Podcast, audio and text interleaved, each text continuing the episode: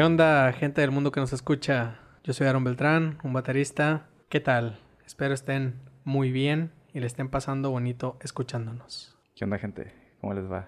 Ojalá que estén con ansias de querer escucharnos y que estén muy bien, sobre todo. ¿Qué andaron? Ya nuestro cuarto capítulo. ¿El número 4? Eso significa que llevamos un mes, que, que este podcast lleva un mes de vida. Sí, este es el primer mes de nuestra creación. Qué bonito, qué, boni- qué, qué bonito. Te doy la mano. Oh, Feliz gracias. primer mes, feliz Gracias, primer gracias. mes. Faltó un, un pingüino con una vela o... Es no lo pensamos bien. Sí, es La próxima será. El siguiente mes va a ser con pingüino y vela. ¿Qué tal tu semana? Ya sabes, siempre empezamos con... Claro que sí. Mi semana muy buena. Trabajo arduo. Cuatro días nada más. El viernes no se trabajó. Sí, Qué correcto. bonito. Ya hacía falta Sí, quedarse en casita. Sí, eh, faltaba algo diferente, ¿no? En la Sí, semana, sí, la verdad sí. Sí faltaba algo fuera de lo normal. Salir de la rutina. ¿Qué tal la tuya? También, igual, chamba y, y pues esperando este puentecito rico de tres días. A gusto. Sí. Julio, ya no puedo decir que sé que hiciste en la semana. Ya no te veo. Nada más tienes que voltear hacia la derecha y voy a estar. Pues sí, pero ¿por qué tengo que voltear? Antes se tenía enfrente y ahí estabas. Pues sí, sí, pues ya es que está más grande ahí donde estoy ahora, ahora, ¿no? Y pues está más a gusto. Sí, ya estamos bien cómodos todos. Oye, Dime. ¿sabes o te suena el nombre de Sid Barrett? Sid Barrett. Sid Barrett, Sid Barrett. sí. No me suena. ¿No Ya lo suena? dije mal. Sabes que no me suena. Te voy a contar un poquito sobre esta persona que me pareció muy interesante. Me pareció interesante un video, pero para llegar hasta contar este video, tengo que explicar un poquito quién es Sid Barrett. A Sid ver. Barrett fue el guitarrista principal y, digamos, cofundador de Pink Floyd.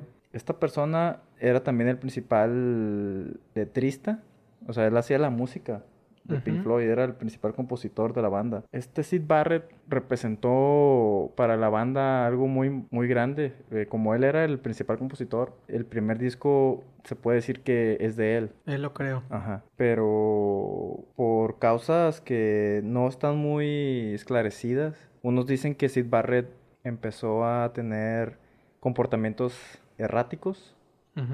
No se sabe si por alguna enfermedad como la esquizofrenia, que es un, un- es una de las posibles causas, que es la que más bien los integrantes dan como más válida, porque pues muchos pensaban que su problema con las drogas también, porque también él consumía mucho LSD, pues ya sabes, en aquellos tiempos, Ah, los sí, 60, era era el, pan de cada día, sí. Sí, claro. Cuando Sid Barrett ya empezó a ser un problema grande para Pink Floyd, porque ya Pink Floyd ya era una banda, no, no, no tenía el boom todavía de, de manera mundial, o sea, no era el Pink Floyd que ahora conocemos, pero ya tenía sus eventos, ya tenía sus conciertos.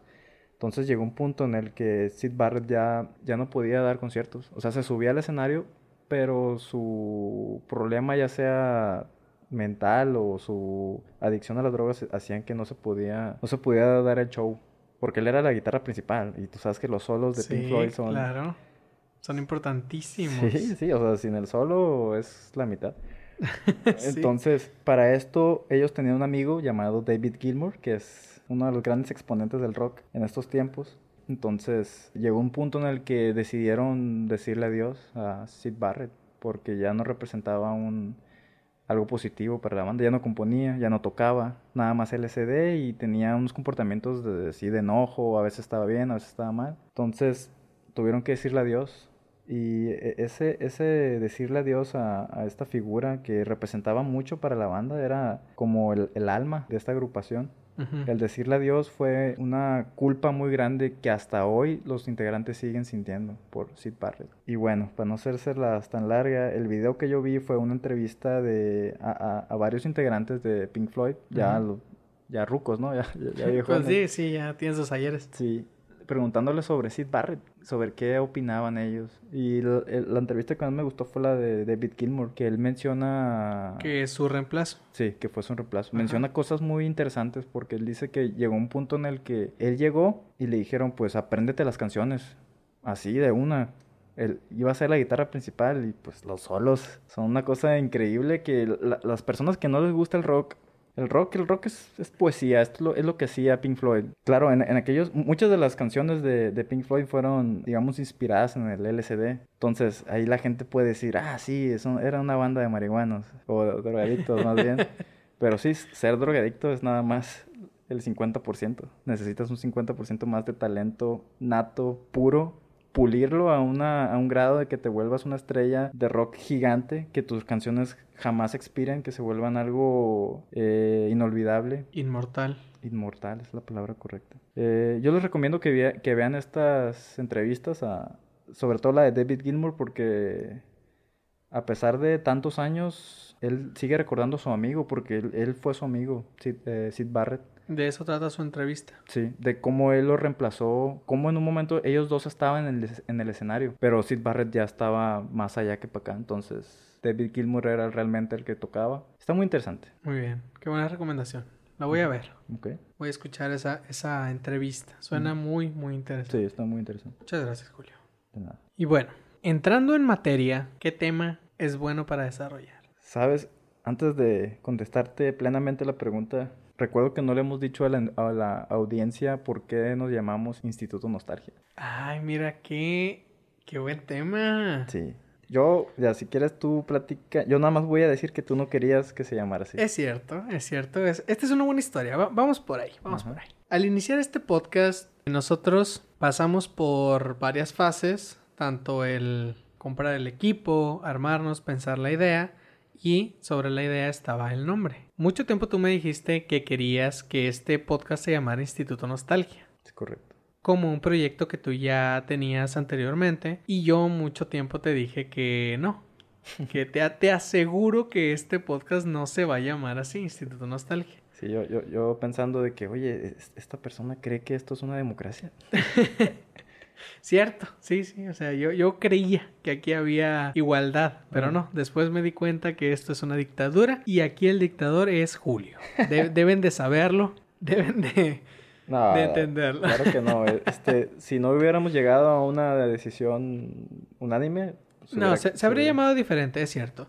No, yo te decía que no porque yo sentía que ya era un proyecto que estabas arrastrando, que ya, o sea, era yo, yo sentía que necesitabas tú soltar ese proyecto y comenzar con uno nuevo totalmente de cero. De cero, exacto. Y por eso yo tenía esa idea de hay que ponerle un nombre totalmente nuevo, totalmente fresco. Pero tú me diste una explicación bastante buena, una, una justificación, vaya, de qué es Instituto Nostalgia. Viene muy cierto que nosotros hablamos de nuestras experiencias, ya lo hemos dejado claro, de nuestros gustos, de las cosas que hemos visto, de las cosas que hemos vivido, cosas que al final de cuentas son situaciones que recordamos, situaciones, eventos, música, películas, series, todo lo que consumimos, todo lo que hacemos son recuerdos y ahí quedan. ¿Y qué es un recuerdo? Cuando es algo bueno, llega la nostalgia. Entonces nosotros estamos aquí totalmente para recordar esas cosas, esas buenas cosas, esas buenas situaciones, esos buenos momentos que te llevan a la nostalgia. Por ahí va el asunto y por ahí va el, el tema de por qué somos Instituto Nostalgia. Sí, así es. El, el, nombre surgió hace ya creo que más de tres años con mi buen amigo Sahir, que le mando un saludo. Un saludazo, un abrazo, Sahir. En, en un momento él y yo pensamos, oye, no debe ser tan difícil ser youtuber, pero graso error, es más difícil de lo, que parece. Éramos totalmente neófitos en el tema y todavía nos teníamos, eh, digamos, pena de que la cámara nos, nos enfocara. Y Julio, te he de decir, necesito que te quites esa pena porque estos capítulos tienen que llegar a YouTube. sí, quién sabe cómo le vamos a hacer, pero bueno. Así será. Bueno, y hablando de nostalgia, de ya después de la explicación de qué es Instituto Nostalgia, vámonos por ese camino. ¿Recuerdas tú cómo era el mundo hace mucho tiempo, cuando nacimos, cuando crecimos, cuando éramos niños. Tengo algunos flashbacks. Unos buenos recuerdos, ¿no? Ajá, de cuando era niño y ya tenía un poco de conciencia de las cosas. Tú sí te puedes llamar un niño de los 90. Porque tú sí viviste, sí recuerdas los noventas. Un poco. Sí, yo nací en el 96, también soy niño de los 90. Pero yo del 96 al 2000 viví cuatro años. Entonces, pues no es como que recuerde tanto de ese tiempo. Ajá, sí, de hecho creo que no, no recuerdas nada de los noventas. Recuerdo, cual. recuerdo ciertas cosas, pero no cosas que marcaron realmente al mundo. O sea, recuerdo, recuerdo cosas personales. No las bandas, no la- los, los acontecimientos. Ese tipo de cosas no, no me acuerdo. Sí, es que yo, yo sí fui a la primaria en los noventas, Ujú. un poco, Tú naciste en en el 93, 93, tres años antes que yo. Sí. Entonces, tres Y- años ha- hacen poco la diferencia. Sí, mucho. ¿Quieres que te cuente un poco de lo que recuerdo de los noventas? Sí, venga. Muy bien. O sea, en aquel tiempo ya había computadoras, aunque no, no creas. Tengo conciencia de cuando era pequeño e, e iba a la primaria, a primero de primaria. En mi casa ya había una computadora y tenía internet, pero internet de ese de, de teléfono. El que hacía ruido y tenías que desconectar el teléfono para conectar a internet. Así es. O sea, pa- yo tenía prohibido usar el, el internet porque, no, de que ya sabes, los papás, no, no, de que si usas internet no, no van a entrar llamadas a la casa, y etcétera, etcétera. Mm, Además que era, era era caro, era, o sea, navegar era, te llegaba el recibo a- dependiendo de lo que habías consumido de megabytes, entonces todavía el internet no estaba al, al alcance a como está hoy.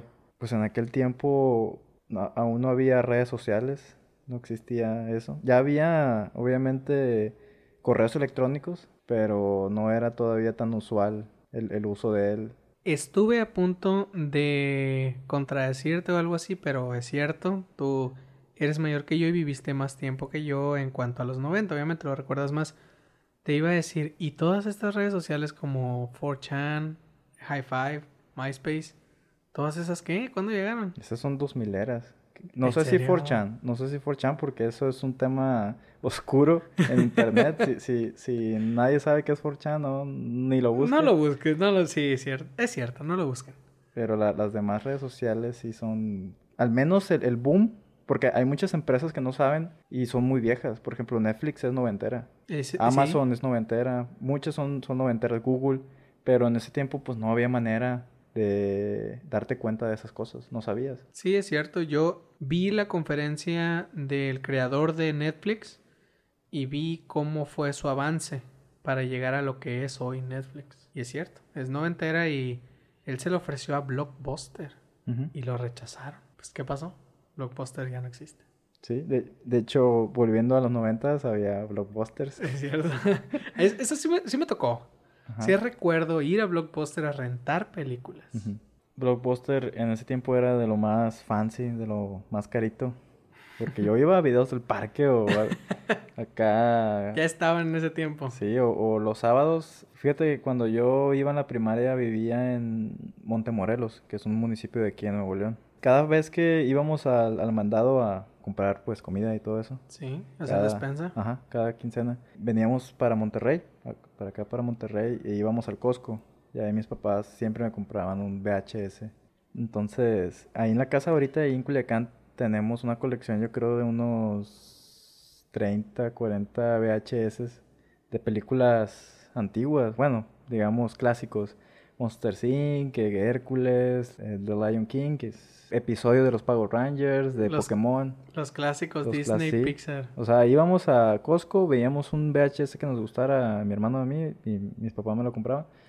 Y pues ahí están ahorita en la casa, añejándose, esperando que en- algún día valgan millones y los vendamos por eBay. Fíjate, en mi casa es la misma situación, pero aquí la, la mayor es mi hermana.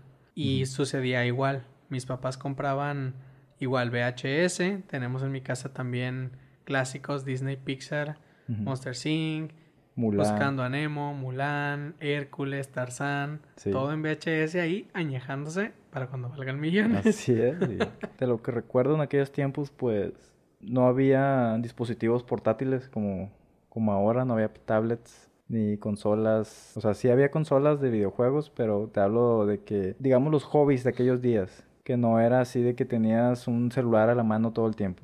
A eso me refiero. Porque mis hobbies en ese tiempo, pues era jugar con mis amigos escondidas o... Ah, bueno, eso también a mí me tocó. Yo sí fui de los niños que salía a jugar a escondidas, atrapadas, footbase, que no sé cómo lo conozca el mundo del footbase, pero Footbase. Que debería ser un deporte olímpico, ¿no? Debería ser un deporte Es muy divertido. El Sí, béisbol no me gusta, pero... ¿En serio? el- o sea, me... Ponle que sí me gusta jugarlo, pero verlo es muy aburrido. ¿Se te hace? Pues son tres horas de estar viendo. A mí me encanta el béisbol. Ah, Venga, tomateros. Sí, yo, yo sí fui uno de esos niños que salían a jugar a... Se puede decir juego, juego con más personas. Porque sí viene muy cierto que ahorita ya los niños juegan totalmente digital. Sí. Es muy raro el niño que ves jugando realmente en la calle. Ok, pues que muchos niños ya ahorita en esta época tienen celular. Sí. Y en aquel tiempo era algo inconcebible. De hecho, el celular, eh, que es algo interesante de contar, era un monstruo. Era una especie de sapo que traías en la mano, de, de ladrillo más bien, es mejor Sí, descripción. Pero, por ejemplo, pues, a mi papá le tocó, toc- eh, le tocó utilizar ese tipo de celulares, entonces por eso... Que un niño tuviera un celular en aquel tiempo no tenía sentido porque no podía ni cargarlo, o sea, en, en la mano no... No lo podía. Ajá, estaba muy, muy pesado. Es cierto, yo recuerdo mi primer celular fue el muy conocido como el lamparín. Ujú, sí. Ese fue mi primer celular.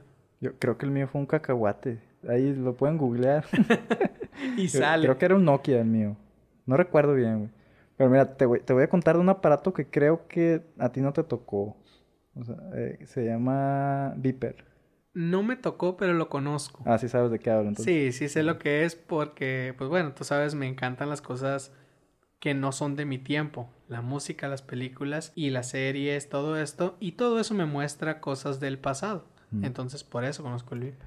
El Viper tampoco era para niños. eh, o sea, yo recuerdo que mi papá tenía. Entonces, tú le hablabas. eh, El Viper era como una especie de, de celular, pero que nada más era unidireccional. O sea, tú, Ujú. ya, tú le hablabas al Viper, el Viper te decía, hey, alguien te habló. Ya tú, tú tenías que comunicarte con, con la persona que te había hablado. Si tienes una llamada de este número, a veces hasta un mensaje de tal cosa, y ya tú te comunicabas con Eh, él. ese, ese solamente me tocó verlo, pero no usarlo. A mí nunca me tocó verlo, o quizá no lo recuerdo. Mm. Yo recuerdo a mi papá. Con un celular y el primer celular que yo recuerdo de mi papá ya fue uno, digamos, moderno para la época. Era un flipper. O sea, ya de los que se abrían y se cerraban. Pero delgado.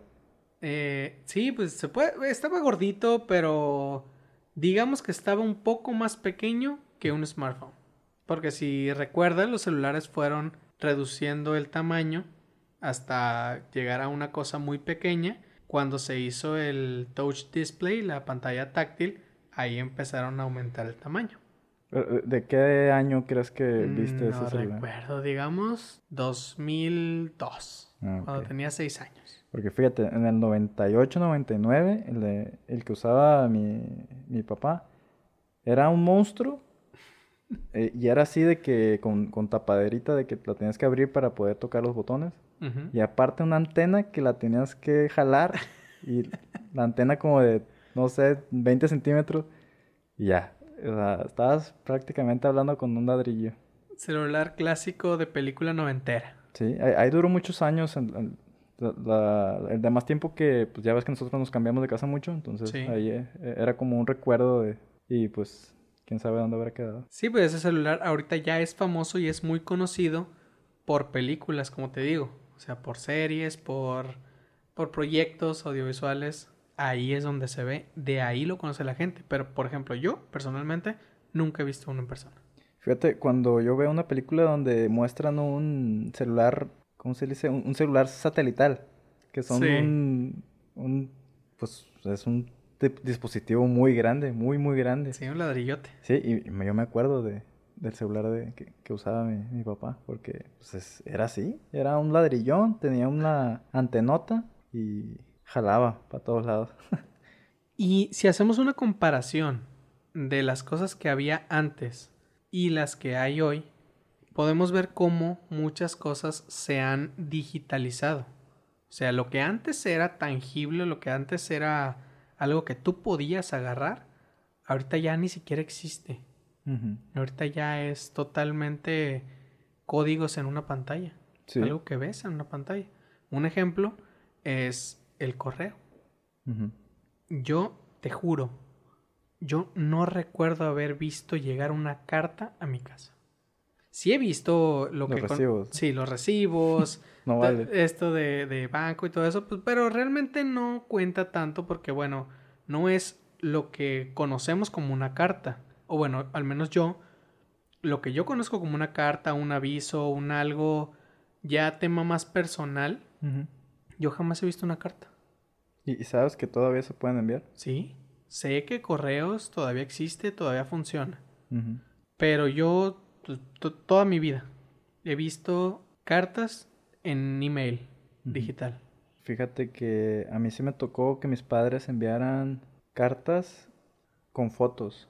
Ah, O sea, dentro del sobre está la carta y vienen fotos incluidas dentro del sobre, ¿no? Sí. Y atrás de sea- la carta había una especie de... No, pues este es mi familia tal día. Vaya. Se escribía un mensaje en la carta. Sí. Yo sí recuerdo haber visto esas fotos. No que me llegara alguna, pero sí las recuerdo. Incluso por ahí en mi casa, allá en Culiacán, debe haber algunas de esas. Fotos con descripciones, con fechas. Incluso he visto algunas con los nombres de las personas. De sí. quiénes estaban. En mi casa te- también tengo muchas, muchas, muchas fotos que debería escanearlas porque, pues, para tenerlas digital, ¿no? Pero ya serán otra ocasión. Fíjate que eh, ya pasando a los 2000, Ujú. creo que la aplicación que revolucionó el mundo fue una que estoy seguro que te tocó, llamada Messenger. MSN. Ajá. Claro, ese fue mi primer medio de comunicación online, vía internet. Yo recuerdo mi encuentro con Messenger. Yo ya conocía personas o, o amigos que tenían Messenger. Yo no, yo no tenía, yo no sabía qué era. Más o menos me explicaban que era para chatear. Pero chatear, ¿qué era en, ese ¿Qué momento? significa? ¿Qué significa chatear en- cuando, cuando yo tenía, no sé, nueve, diez años? Yo jugaba nada más fútbol, no, no me interesaba nada más. Pero ya como que si- siempre fue... eh, cuando uno es niño le llama la atención las cosas que, que brillan, ¿no? Que, que le puedes picar. Entonces las, las computadoras yo creo que siempre fueron como que un, eh, una fuente de interés para mí. Entonces, pues ya llegó el momento en el que Messenger, ¿qué es un Messenger? Eh, bueno, pues es algo que tienes que crear en, en internet. Mi papá me había metido a eso de clases de informática. Entonces ahí que creo que por eso sé PowerPoint y, y todo Ah, eso. güey. mira nada más. Cabe mencionar que Julio es programador, Desarrollador web. desarrollador web. Cabe mencionar que Julio es desarrollador web, Ingeniero en sistema. ingeniero en sistema. Eh, sí, eh, Es- hasta la basura se separa, cabrón. Es cierto, es cierto. Es, es ingeniero en sistemas. Y la, la historia que nos cuenta nos prueba que viene su pasión por la computación desde... Estamos hablando que de los 2000. Sí. para- Desde los 2000. Ujú. Desde ese entonces tú ya sabías para dónde iba tu vida. No, pero digamos que podría ser. Sí, es- esa es otra historia. Fue un algo que te marcó, pero eso es otra historia. En, en los noventas, cuando uno hablaba a otra casa, la persona que estaba contestando no sabía quién le estaba hablando. Ah, Esto- es- estoy- eso es un chiste. Estoy aludiendo a, a un comediante. A mí me encanta la comedia, ¿no? Ta- También. Sí, tú sabes que haciendo- igual. Estoy aludiendo o citando a Dave Chappelle, que es un comediante. eh, Para mí es el mejor comediante de la historia. Bueno, después de Eddie Murphy. Yo creo, actualmente es el mejor comediante, ¿no? O sea, Franco Escamilla y. Son buenísimos. Vamos Carlos a decir, Vallarta. son buenísimos, pero... Pero Dave Chappelle es, es su padre. Exacto. Y muy, muy, muy lejanos. O sea, Dave Chappelle es otro, es otro nivel. Citando a un regio, ya llegó papá. Eh, saludos a los regios. Entonces, citando a Dave Chappelle, él dice, tú podías estar en el trabajo y cumplir tu jornada de ocho horas, volver a tu casa y tus hijos estaban muertos. no había manera de que se comunicaran contigo para decirte la noticia. ¿no? Sabías, güey, no te enterabas. Así es, o sea, en aquellos tiempos era todo, un- había como que más adrenalina en saber las cosas. Contestabas el teléfono y no sabías quién te iba a contestar, o sea, era como que... No sabes quién está del otro lado. Ajá. Podría ser, y sí, podría ser cualquier persona. Y sí, tienes toda la razón. A mí sí me tocó eso. Yo tuve el teléfono de casa y me tocó contestarlo. Sí llegué a quedarme en algunos momentos solo con mi hermana. Y mis papás nos dejaban encargados, si suena el teléfono, contestan. Mm. Claro que sí. Una gran responsabilidad. ¿eh? Sí, es una gran responsabilidad. Bueno, mi hermana ya estaba grandecita, ya ella me cuidaba, pero yo como todavía no lo entendí, era un niño. Y sí me tocó llegar a contestar el teléfono. Y yo, yo tenía mi, mi script, mi, mi guion escrito. Ya estabas dando como que la, la prueba de que ibas a dedicarte a esto. o sí, sea, ya como que por ahí iba. ya, ya tenías tu sketch ahí hecho para poder... Sí, yo tenía ahí mi, mi sketch hecho de, de ok, tú, tú levantas el teléfono, bueno, ¿quién habla? Anotas quién habla, a quién busca. No, pues busca a tal persona, mi papá, mi mamá, ok, busca a tal. Y tenía el escrito de no se encuentra en este momento, pero no tarda en llegar. Porque mis papás me decían, nunca digas que estás solo y que te vas a quedar solo. Ok, no se encuentra en ese momento y no tarda en llegar. En cuanto llegue, yo le digo que le llame. No, pues, tú, tú sí tuviste una, una buena, ¿cómo se dice? Instrucción, todo eso. Yo, mm, no. o sea, hablaba a alguien y yo todo cagado de que, ¿qué- qué- qué- quién es? Entonces hablábamos del Messenger. Es ¿Por- cierto. ¿Por, qué? Fíjate que antes del Messenger ya existía Yahoo. Yahoo es todavía más viejo que Messenger, pero... Nunca me tocó. Ajá, no, ni a mí. Pero recuerdo porque hay una pareja que se conoció por Yahoo y que le puso a su hija Yahoo. Anda tú. Entonces, lo que hizo Messenger fue. Creo que es la primera red social. Messenger significa eso, creo, ¿no? Mes- mensajes instantáneos o algo así, no sé qué. Pero. Por ahí va. pe- por ahí va, porque eh, sí, eran mensajes instantáneos. Tú decías un hola, tirirín, le llegaba a la otra persona la notificación. de- Wow, tuve el flashback de ese sonidito. Sí, pues, de hecho hay muchas personas que todavía ponen, bueno, yo creo que ya no, pero hubo mucho tiempo en el que las personas usando Facebook ponían eh, los iconos de Messenger, pero digamos que literal. Los emoticones, Ajá, el ah, cómo se escribía. Sí, por ejemplo, si ponías una canción, es abrir paréntesis, un 8, cerrar paréntesis, y era una nota musical. Claro. Que solamente las personas que vivimos ese tiempo sabemos qué significan. En, en este, en este tiempo viven todavía más personas que no saben qué significan, porque pues ya muchos, muchos niños, bueno, muchos jóvenes que nacieron en los 2000, pues ya, ya son mayores de edad. Pero a ellos les pones algo así, un- abres paréntesis, 8, cierras paréntesis, no saben qué significa.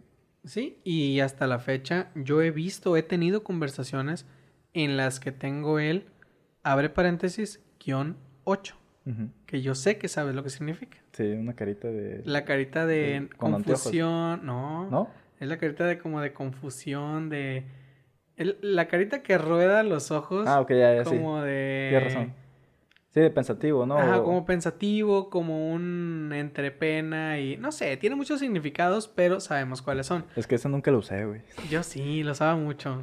Lo que ahorita conocemos como los emojis, como dices, antes eran el abre paréntesis, L, cierra paréntesis, Un un corazón, corazón.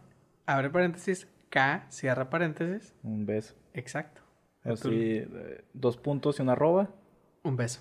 No, ¿Cuál era? de eno- enojado. Dos puntos. Ah, es cierto. Arroba, eh, dos puntos y un asterisco era el beso. Este, entonces yo creo que Messenger ya fue como que la, la tecnología que hizo que muchas personas se conocieran eh, virtualmente. Ya podías con el Messenger tener amigos de otro estado, de otro país, de otro continente. Quizá yo no llegué a tanto en cuanto a no tuve conocidos de otro país, de, De otro, continente, ajá, pero sí llegué a platicar con personas de otro estado. Que para un niño eso está mal, no platiquen con desconocidos. Sí, si nos está hablando un niño, no lo hagan. No lo hagan, niños. Y vean el documental de Michael Jackson en HBO. Ah, buenísimo, buenísimo. En cuatro horas. Pero está bueno o no. Eh, sí. Sobre todo la segunda parte, pero bueno. Sí, ese es, es tema para otro día. Sí. Pues ya ves que ahora es muy común que las personas se conozcan vía internet, eh, ya sea amigos, amistades, incluso relaciones amorosas. Entonces, ya es muy común ver a, dos, a una pareja que se conoció por internet. Sí. Entonces, yo creo que Messenger, bueno, y me imagino que otras eh, plataformas, pero Messenger yo creo que fue la más, digamos, contundente en ese aspecto, porque se usó mucho. Digamos que fue un parteaguas. Sí. Fue la, la iniciadora, sí. Sí, la iniciadora de todo eso. Sí, y así como mencionas que Messenger fue parteaguas de muchas cosas. Ya yéndonos al tema digital, existen también muchas plataformas que fueron parteaguas de redes sociales que conocemos ahorita. Sí, fue un proceso. Digamos que la plataforma que precedía a las anteriores aprendió cosas. Porque nosotros sí, ahorita conocemos Facebook, conocemos Instagram, ese- el que no te gusta, ¿cómo se llama? Snapchat. Snapchat. Pero no sé si te acuerdas de Metroflog. Sí, para allá iba. Ah, ok. Una de las evoluciones de Metroflow, que puedo decir es la más grande y la más notable, es Instagram. Ajá, totalmente de acuerdo. ¿Sí? Todavía existe Fotolog, ¿eh? Que es de la misma. Todavía edad. existe. Sí. Fíjate, una vez busqué Metroflog, no hace mucho, y me di cuenta que se declaró en bancarrota y cerraron la página. Sí, Metroflog ya no existe. qué bueno porque tenía puras fotos ahí medio raras. De cuando era emo y escuchaba mucho panda. Yo, sí, también había varias fotos de, mías cuando era niño. Sí, no, no, no eran malas fotos, pero no ya dan vergüenza, ¿no? Sí. ya, ya dan vergüencita. De hecho, creo que ab- abrió Metroflog otra vez, pero con otra dirección. ¿En serio? Sí, hace Oye, poco. Lo tengo que investigar y me voy a hacer un Metroflog otra vez. Quiero que llegue a mis 20 firmas mi foto. No sé si ya- todavía funciona así, pero eh, me imagino que tomaron algunas cosas de antes y también tomaron, tomaron unas cosas de Facebook o Instagram. Deben ser, porque no se pueden quedar en el pasado totalmente. La evolución más grande que hubo de Metroflog es Instagram. Es el mismo concepto. Tú publicas una foto, las personas te dicen si les gusta o no les gusta, solo que en Instagram pues no hay un límite de, De comentarios. de comentarios. Eh, aquí puedes dar like y aquí no es necesario seguir a las personas para ver sus fotos. Sí. Es como digo, de que fue una, un avance tomando las ideas de las mejores aplicaciones que había y tomando lo mejor de ellas, creando algo mejor.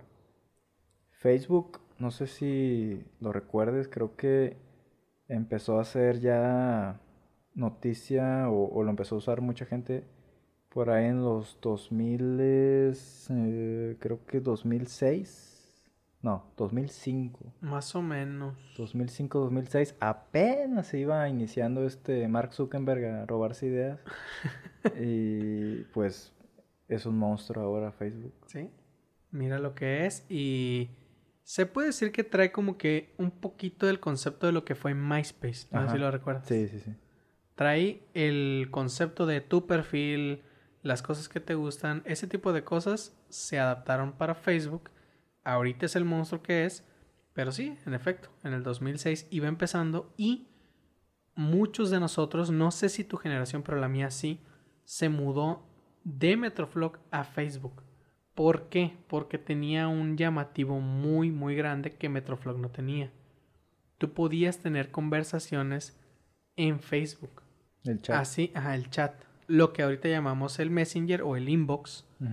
Era la novedad en ese tiempo porque tú ya no tenías que tener abierto Metroflog y Messenger para poder compartir cosas y platicar con alguien. Ya era en la misma plataforma, Así es. en Facebook. Sí, aunado a eso, pues tenías la manera de personalizar a tu, a tu antojo tu, tu Facebook. Sí. Entonces la gente rápidamente podía ident- identificarte, agregarte, tú podías aceptar, rechazar, podías buscar gente que no conocías. Este, Facebook llegó e, e innovó de una manera que sigue siendo ahorita algo que no se ha podido superar. No hay otra plataforma que, que sea la competencia de Facebook. Pues es la red de relaciones realmente. Eso es Facebook, la, el libro de caras. Sí, eh, Ma- Mark Zuckerberg vio una idea que creo que nadie más había visto, que estaba enfrente de nosotros, de hacer una red social que fuera más íntima, porque My- MySpace yo creo que estaba más enfocado en, bueno, se usaba mucho para bandas de rock, que nos dio, nos dio muchas bandas de rock que no tenían en ese tiempo la manera de, digamos, dar el salto. Así Sí, que- MySpace fue el propulsor para que fueran lo que son hoy. Sí, no no- nada más bandas de rock, también muchos otros artistas de otros géneros. Por ejemplo, no voy a decir que es bueno, pero me gusta. Porta, el rapero, Ah, se hizo sí, famoso sí. por E- MySpace. Ese tipo de ejemplos ah, nos dio también a los Arctic Monkeys. MySpace. Sí. MySpace hizo famoso Arctic Monkeys. Bueno, My- Mar- Arctic Monkeys se hizo famoso porque, pues ya sabes, es una bandota, pero MySpace ayudó a, a que llegara a más lados. Eso es algo que no sabía. Yo relacionaba a los Arctic Monkeys ya más con el futuro. Yo sí decía que era una banda a partir del 2015 para acá. Fíjate, los Arctic Monkeys son de las últimas bandas que se hicieron famosos gracias a ellos mismos. Ellos no tenían productora, no tenían marketing. Una eh, disquera. No, nada. Ellos, eh, MySpace, pues su- sus primeras rolas son geniales, o sea, no parece que eran unos morrillos. Entonces, al momento en que ellos dan a conocer su música, la gente los empieza a escuchar en MySpace. Al momento de que ellos dicen, oye, una gira por allá, ah, mira, son los que, los que escuchamos en MySpace, hay que ir a verlo. Entonces ya empezó a crecer todo el... Vaya, es un dato que yo no conocía y sé que muchas de las personas que nos escuchan tampoco conocían. Porque sí, se relaciona a Arctic Monkeys con ya, digamos, el futuro Mm, o la actualidad. Pues sí, podría ser. Por eso yo le doy a Arctic Monkeys una especial, digamos, eh, una especial atención. Porque fueron de las últimas bandas que se hizo famosa por sus mismos talentos. Eh, No por publicidad y no porque era una banda de chicos, digamos, de... Boy band. Ajá, no, no eran los Jonas Brothers, pues. Ellos llegaron, tocaron, sorprendieron al mundo y Hicieron algo bien y por eso algo bien ahorita son los Arctic Monkeys. Sí, Y qué buen dato, ¿eh? Qué buen dato. sí, ya sabes. Siempre dando datos controversiales aquí No, que me eh, sorprenden. Contundentes y, Contundentes que y que sorprenden. no se olvidan. Oye, ¿sabes de qué no hemos hablado? A ver. De las caricaturas de nuestros tiempos. Es cierto. De los que, 90. que había muchas joyas. Sí, sí. De hecho, pues en aquel tiempo, pues había muy buena, muy buen material. Sí, una programación digna. Digno de, del gobierno mexicano de aquel tiempo. Fíjate que la caricatura, que creo, bueno, que no es caricatura, que es más o menos como una especie de eh, serie o reality show, de- se llama Dinosaurios. Ah, el, el... Sí, el bebé... ¿Cómo se llamaba? El Eh, nene consentido. El nene consentido. Sí, Sí. El papá Earl, su mamá Franny, no me acuerdo de sus hermanos, pero bueno, X. Yo creo que esa es la esa fue la causa de que a mí me diera miopía porque las veía mucho. Y lo veías muy cerca de la Sí, tele. según Ah. mi mamá sí que me echa a mí la culpa, pero pues era mío. ¿Por qué no me ¿Para que no te alejas? Sí, ya sé. El nene consentido, sí, me acuerdo mucho de esa caricatura. Los sartenazos que le daba el papá. Sí. Sí. Que de hecho, he de comentar algo pequeño. Termina muy sad, muy triste. Sí, tiene un final, Bastante fuerte. sí. Pero que no entendía, así que... Eh, éramos niños, no Sí, entendíamos ya- muchas cosas en Así es. Esa serie veía La Pantera Rosa. La Pantera Rosa. ¿Sabes que, o sea, en mi, en mi top 5 de personajes de caricatura, el inspector. De no la sé- Pantera Rosa. Ajá. No sé, ¿si te acuerdas del Sí, inspector? claro. No sé si, o sea, está Snoopy y yo creo que está el, el inspector. O sea, me daba mucha risa ese, esta- o sea, su, su manera de hablar eh, francés, pero, o sea, era español, pero... Español la... francesado. Francesado, ajá. Oh, pero era... Oh, no, no, no. Es un, personaje extraordinario en, en- en las caricaturas. Entonces, Buenísima. Que hasta la fecha no entiendo el concepto de por qué la Pantera Rosa. no, ni yo. Debe haber Ajá. un porqué. Debe haber un porqué. Hay que investigarlo. Sí. Ahí Muy bien. ¿Qué, qué otra? ¿Qué otra? ¿Qué otra traes? Fíjate que hay, hay caricaturas muy famosas en este tiempo que se, que se daban en, em- en emisión en aquellos tiempos, pero que no, nunca fueron de mi agrado. Por ejemplo, Los Caballeros del Zodiaco, nunca los vi. ¿En serio? Creo que, bueno, eso creo es un anime. Es Sí, es un anime. anime. Sí, pero en aquel tiempo nosotros no sabíamos de No, eso. no tenemos ni idea. O sea, y Dragon Ball es una caricatura para mí, siempre lo va a ser este Sakura Card Captor y... tú, tú y yo ya tuvimos esta conversación. ¿Por Ajá. qué no hemos hablado de anime en este podcast? Ah, porque no te gusta. Porque digamos que no me gustan cosas actuales. Pero yo he visto mucho anime sin saber qué es anime. Porque tú pensabas que eran caricaturas. ¿Sí? Por ejemplo, esa, Caballero del Zodiaco. Yo no sabía que era un anime. Ajá. Dragon Ball tampoco. Dragon Ball. Eh, Supercampeones. Supercampeones. La, eh, la que mencionaste ahorita, Sakura. Sakura Cat Captor. Eh. Sakura Cat Captor. eh, Ranma. Ranma. Gran, gran, es caricatura, para mí es caricatura. Sí, son caricaturas. Este, fíjate que el, el Canal 5 tenía una, una gran... Programación Sí. en su tiempo. Ahorita no sé qué tiene en programación, fíjate. No, ni yo. Hemos avanzado tanto. sé que o tiene sea, Malcolm a las 6 porque... Mal- Eso- sí, Malcolm siempre lo va a tener. Es que son los que salvan el rating ahí. Y fue la mejor inversión que hicieron en su vida. Sí, la verdad que sí. Y mira, tomándolo un poco al tema de cómo ha avanzado todo esto, un comentario.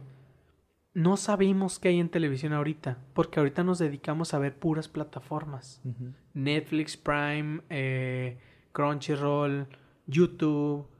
Ahorita vemos eso en la televisión. Ya no vemos televisión abierta. Este, citando a Dewey, el futuro es hoy. ¿Oíste, viejo? Y sí, eso es realmente. Y regresando al tema de las caricaturas, los programas que veíamos de niños. Nosotros conocimos las series, o bueno, yo conocí las series por Malcolm y no sabía que era una serie. No sé si compartes mi, mi sentimiento. Sí, es que eh, antes cuando pues éramos niños no teníamos esa ese conocimiento de qué era caricatura, qué era serie, qué era anime. Entonces, para mí todas esas series que yo vi cuando era niño son es mi infancia, nada más. Es la infancia. No es sí. ni caricatura, no es, o sea, cuando yo hablo de Dragon Ball es Dragon Ball, cuando hablo de dinosaurios es dinosaurios. Ya cuando ya crezco y veo, por ejemplo, Death Note, que es una gran es un gran anime que no has Sí, visto porque pues, Claro no que sé, ya lo vi. ¿Qué ¿Ah, te sí lo pasa? viste? Claro. ¿No que no te gusta el anime? Ey, no me gusta, pero lo he visto sin saber que es anime. Pues eh, ya, ya era, ya Death Note ya, ya no es tan viejo, o sea. no, no, es que sí me gusta el anime, pero no he visto tantos como, Ah, como ok. ustedes. Eh, eh, a la, a la audiencia cuál es el que te estoy haciendo ver.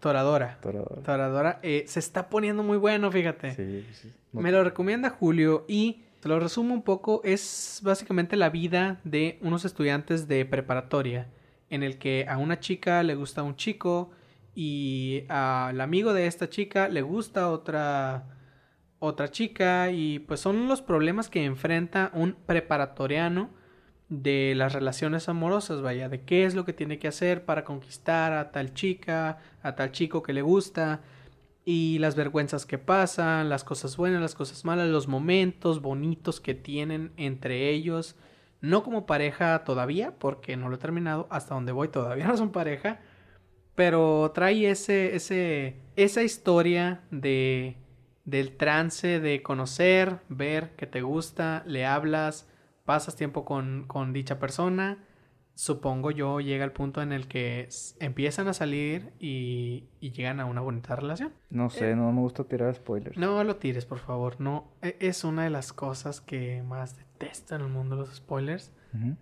Y bueno, volviendo al tema de Toradora, es un muy buen anime hasta ahorita. He de mencionar, los primeros cuatro capítulos están muy lentos. Porque es cierto, me están contando, o sea, me están platicando quiénes son ellos, me están dando una introducción. Pero siento que fue muy lento para llegar a un villano real en ese anime. Pero eh, yo recu- sé- recuerda que no, no es un anime basado en cosas, digamos, de ficción. fantasiosas, Ajá. es cierto, pero también viene muy cierto que sí es necesario un toque de villanía por ahí para que una historia sea interesante. Sí, Yo no, soy fiel creyente de eso, Sí, yo sí, amo los villanos.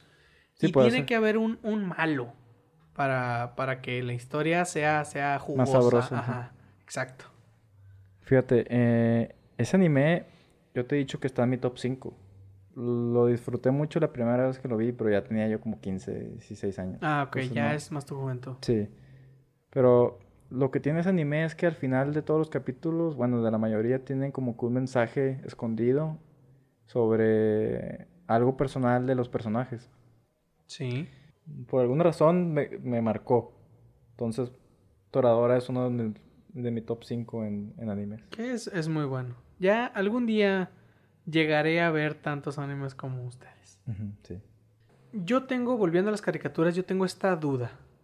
¿Tú veías o no Cartoon Network? Sí. ¿Tienes alguna caricatura favorita de Cartoon Network? Del viejo, obviamente, el noventero. Sí, eh, de Cartoon Network tengo Coraje, el perro cobarde y. Johnny Bravo. Esas son tus las buenas. Sí, Tus que sí, favoritas. sí, si las veo en la tele me quedo viéndolas. Ok. Yo recuerdo todas esas caricaturas. eh, Ed, Eddie Eddie, Coraje el perro cobarde, De Johnny Bravo. Johnny Bravo, eh, Las chicas superpoderosas, todas esas. Pero mi favorita siempre fue y siempre ha sido Las sombrías aventuras de Billy y Mandy. Ok. Porque trae temas súper oscuros, pero supieron cómo adaptarlos para explicárselos a los niños. Quizá cuando eres niño no lo entiendes del todo, pero cuando creces lo recuerdas y, y te queda marcado el, ah, no mames, o sea, me están hablando de la muerte, o sea, lo que es la muerte realmente.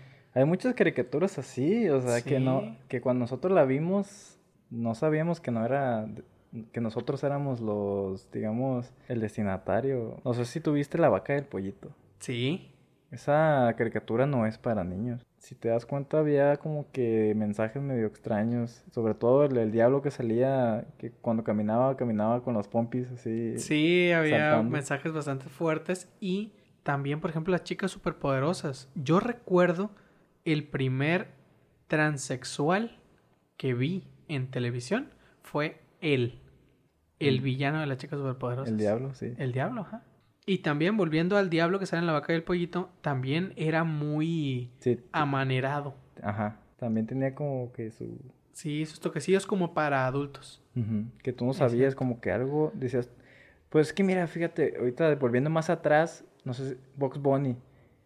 Box Bunny tenía Ah. mucha, no le sacaba la vuelta a, a los, al amaneramiento de hombres. Sí, O sea, podrías tú decir que Box Bunny a veces era vestido como un transexual. pues muchas veces se vistió de mujer en el programa, Ah, besó muchos hombres Así en el es, programa. a eso iba.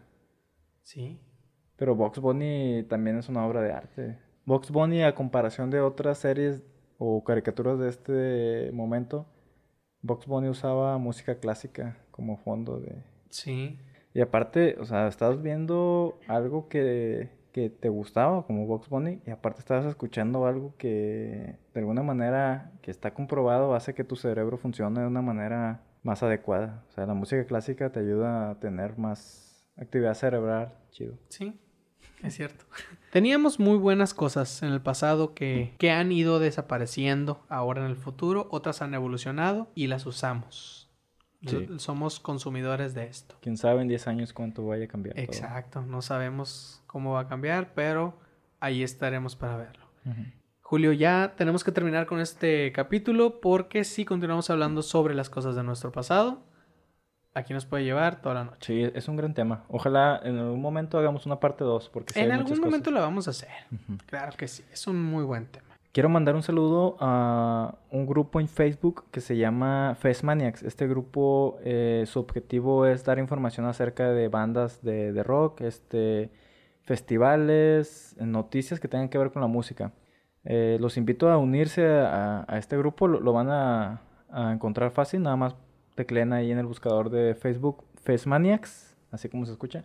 Es un grupo que tiene como 7000 miembros, así que yo les recomiendo unirse si son amantes de la música, porque ahí pues es el tema principal, el hablar de festivales y etcétera.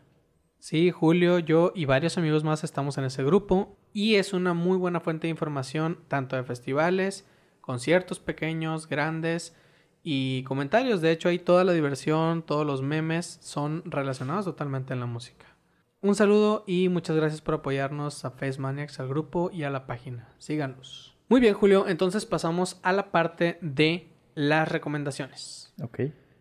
Vamos a recomendar, como ya viene siendo una costumbre, una película, una serie y algo de música, ya sea artista, álbum o canción. ¿Estoy en lo correcto? Sí, Muy bien. comienza tú, te doy chance. Come esto. Gracias, mi dictador.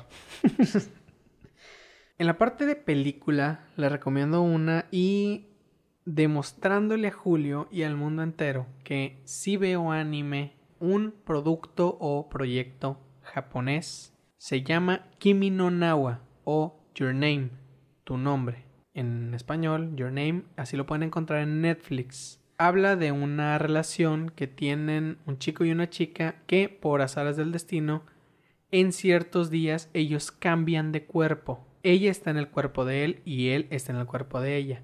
Es una película bastante buena, bastante romántica y tiene un plot twist muy, muy bueno. Véanla. J se lloró con ella, ¿eh? Sí, yo habría, es cierto, yo hubiera llorado, pero la vi con tu hermano y con nuestro amigo Paez. Ah. Un saludo, Paez. Hubiera sido muy extraño, ¿no? Los Sí, habría, habría estado muy, muy extraño llorar ahí enfrente Sí. de ellos. Pero sí, es, es buenísima, es muy, muy buena. Muy bien. Julio, ¿tu recomendación de película? Sí, este, mi recomendación es una película ya viejilla. Bueno, no tanto, por ahí de los 2000. Se llama Yo Soy Sam. Ay, no, es buenísima. Es buenísima y mejor aún si eres fan de los Beatles, porque hay muchos detalles Sí. escondidos en ella de, de, de esta gran banda. Yo Soy Sam, pues trata de una persona que tiene un, una- un pequeño, digamos, retraso mental y tiene una hija. Entonces, ya, hasta ahí lo voy a decir. Es muy... Imagínense una persona con un ligero retraso con una hija. Así es, muy, muy buena. Eh, los protagonistas es Sean Penn, que lo reconocerán por lo de Kate de Castillo y bla, bla, bla. y Dakota Fanning, ya saben que Dakota Fanning hizo miles de películas cuando era chiquita y ahora que es grande, pues... ni- ni sus Desapareció. Sí, volvió y ya no sabes quién es Dakota Fanning. Así es. Seguimos Sí. con tu serie. Mi serie, muy bien.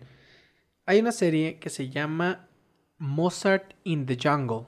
Sale Gael García. Trata sobre, como el nombre lo dice, pues habla de, no de Mozart en sí, pero va al tema.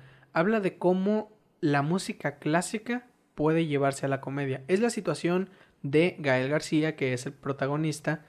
Él es un director de orquesta y le suceden algunos acontecimientos eh, bastante cómicos, porque la serie es comedia, cuando se convierte en el nuevo director de la orquesta de Nueva York. Entonces, hasta ahí se las dejo. Es muy buena, es comedia y aparte es muy cultural, les enseña mucho sobre música clásica. Y es... eh, ganó varios globos de oro, ¿eh? Sí, sí, exacto. Es, es muy buena y la pueden encontrar en Prime. Ah, y la película, es cierto, perdón. La película de Your Name, Kimi no Nawa, la pueden encontrar en Netflix. ¿Y tu película dónde? También Netflix. No lo dijiste. Pues ya sabes. Muy bien, Eh, Julio, tu serie. Mira, hace poco subieron una serie a Netflix que ya estaba en Prime, que se llama Community. Pero pues, ajá, muy buena serie. Pero ya saben, en Netflix es, es mucho mejor ver las cosas. Eh, esta serie pues trata de... Allá en Estados Unidos cuando alguien no entra a una, a una universidad prestigiosa, entra a una comunitaria. Entonces, de esto va el, el plot o la trama de, de- de la serie, de que un grupo de personas está en una universidad comunitaria. Muy, muy buena. Comedia, 100%, y uno de los actores principales de la serie es Childish Gambino. Si no lo conocen, vayan a, ver su- a escuchar su música también. Eh, Community, gran serie. Muy, muy buena. sí, continuamos con tu música. Muy bien, yo les voy a recomendar una banda alemana. Se llaman Anem Mai Kantergreit. Se escribe Anem con doble N, Mai M-A-Y, Kantereit con K. Es difícil, pero traten de escribirlo, me lo agradecerán después. Tienen muy, muy buena música. En español significa rufles con un peso de chamoy. Prueba, prueba. Pero tienen muy buena música tanto en alemán como en inglés. Entonces, Anem Mark Cantergreit. ¿Tu música, Julio? Sí, yo les voy a recomendar un disco de una banda que se llama Phoenix. Estas sí son gabachos. Phoenix como se escucha pero en inglés. O sea, se escribe P-H-O-E-N-I-X. Como la ciudad. Ajá, como la ciudad. Como la ciudad Phoenix. Phoenix. Sí, Phoenix. Phoenix, Arizona. Así Sí, se como escribe. Phoenix, Arizona. Muy bien. Phoenix. El disco se llama Wolfgang Amadeus Phoenix. Como Wolfgang Amadeus Mozart, pero Wolfgang Amadeus Phoenix. No sé por qué le pusieron ese nombre, eso no tiene nada que ver con el pinche disco. Pues bueno, ellos quisieron llevarse la música clásica por ahí. Pero es un, es un buen disco. Mozart. Yo ese disco lo escuché eh, muchas veces en el camión cuando iba rumbo a, mi universidad. Eh, les va a gustar, es rock así progresivo normalito. Muy bien, Julio, tenemos que terminar con este capítulo, el capítulo número 4 de Instituto Nostalgia, ya un mes. Yo quiero agradecer a todas las personas que nos han escuchado en este mes, los cuatro capítulos. Muchísimas, muchísimas gracias.